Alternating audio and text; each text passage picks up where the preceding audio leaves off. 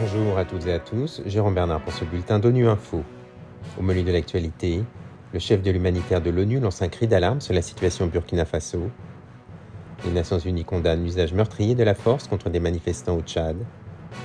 Et la chef d'ONU Femmes estime que les progrès réalisés en matière de droits des femmes sont en train de s'inverser. Le Burkina Faso est à un moment critique. C'est le cri d'alarme lancé par le chef de l'humanitaire de l'ONU, Martin Griffiths, en visite dans ce pays. L'insécurité croissante et le blocus de nombreuses localités par des groupes armés ont coupé ces communautés du reste du pays et les menaces de famine.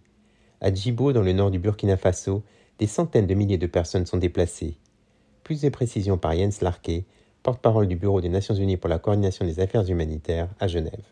À Djibo, des centaines de milliers de personnes cherchent refuge pour échapper à un conflit dévastateur et aux dangereuses conséquences du changement climatique.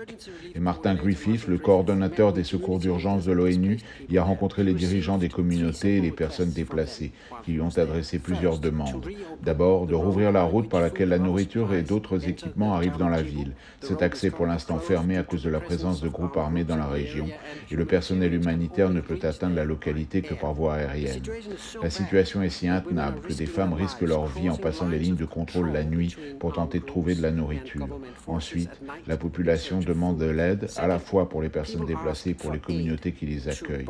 Alors que Djibo dispose d'ordinaire d'un marché très fréquenté, les étals sont aujourd'hui vides. Nous avons appris que des femmes et des enfants survivent depuis plusieurs semaines en se nourrissant seulement de feuillage et de sel.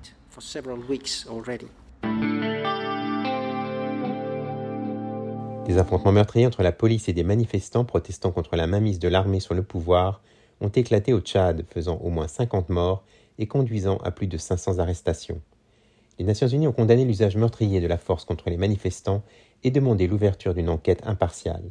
Le point avec Rabina Shamdasani, porte-parole du Commissariat des Nations Unies aux droits de l'homme à Genève. Selon les autorités, une cinquantaine de personnes ont été tuées et près de 300 blessés lors des manifestations de jeudi contre la prolongation de 24 mois de la transition. Le bureau a été informé que l'une des personnes tuées était un journaliste. Nous avons également reçu des informations selon lesquelles au moins 500 personnes ont été arrêtées. Le bureau du Haut-Commissariat au Tchad a reçu des informations de plusieurs sources selon lesquelles, tôt dans la matinée du 20 octobre, plusieurs centaines de manifestants, principalement des jeunes, ont commencé à manifester à Djamena et que les forces de sécurité intérieure ont utilisé des gaz lacrymogènes et tiré à balles réelles pour disperser les manifestants. Nous rappelons au Tchad qu'il est tenu par les obligations qui lui incombent en vertu du droit international relatif aux droits de l'homme de protéger et de respecter les droits de l'homme, notamment le droit à la vie, et de garantir l'exercice des droits à la réunion pacifique et à la liberté d'opinion et d'expression. S'adressant au Conseil de sécurité lors d'un débat sur les femmes, la paix la sécurité hier, la vice-secrétaire générale de l'ONU, Amina Mohamed, a déclaré que malgré les preuves que l'égalité des sexes offre une voie vers une paix durable et la prévention des conflits, nous allons dans la direction opposée. Même regret pour la directrice exécutive d'ONU Femmes, Sima Baous.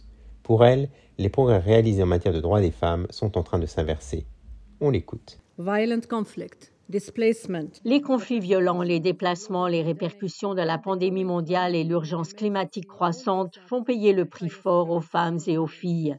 Dans le monde entier, de l'Iran au Tigré, en passant par l'Ukraine et l'Afghanistan, les femmes défenseurs des droits de l'homme risquent leur vie chaque jour, au nom de la paix et des droits de l'homme, et pour le bien de leur communauté et de notre planète. Elles devraient être chéries par tous. Au lieu de cela, elles sont de plus en plus attaquées. Le Haut Commissariat aux droits de l'homme a récemment indiqué que 60% des près de 350 cas d'intimidation de représailles pour avoir coopéré avec l'ONU au cours de l'année écoulée concernaient des femmes. Si quelqu'un pense que la marginalisation des femmes les protège, soyons clairs, c'est le contraire qui se produit. Refuser aux femmes l'espace, l'accès ou le financement pour des raisons de sécurité enhardit les agresseurs et à leurs yeux valide leur tactique. Les femmes défenseurs des droits humains doivent être au cœur de notre travail à venir. Voilà fin du bulletin de Nu Info. Vous pouvez nous retrouver sur Internet et sur nos comptes médias sociaux, Twitter et Facebook. Merci de votre fidélité. À la semaine prochaine, même heure, même fréquence.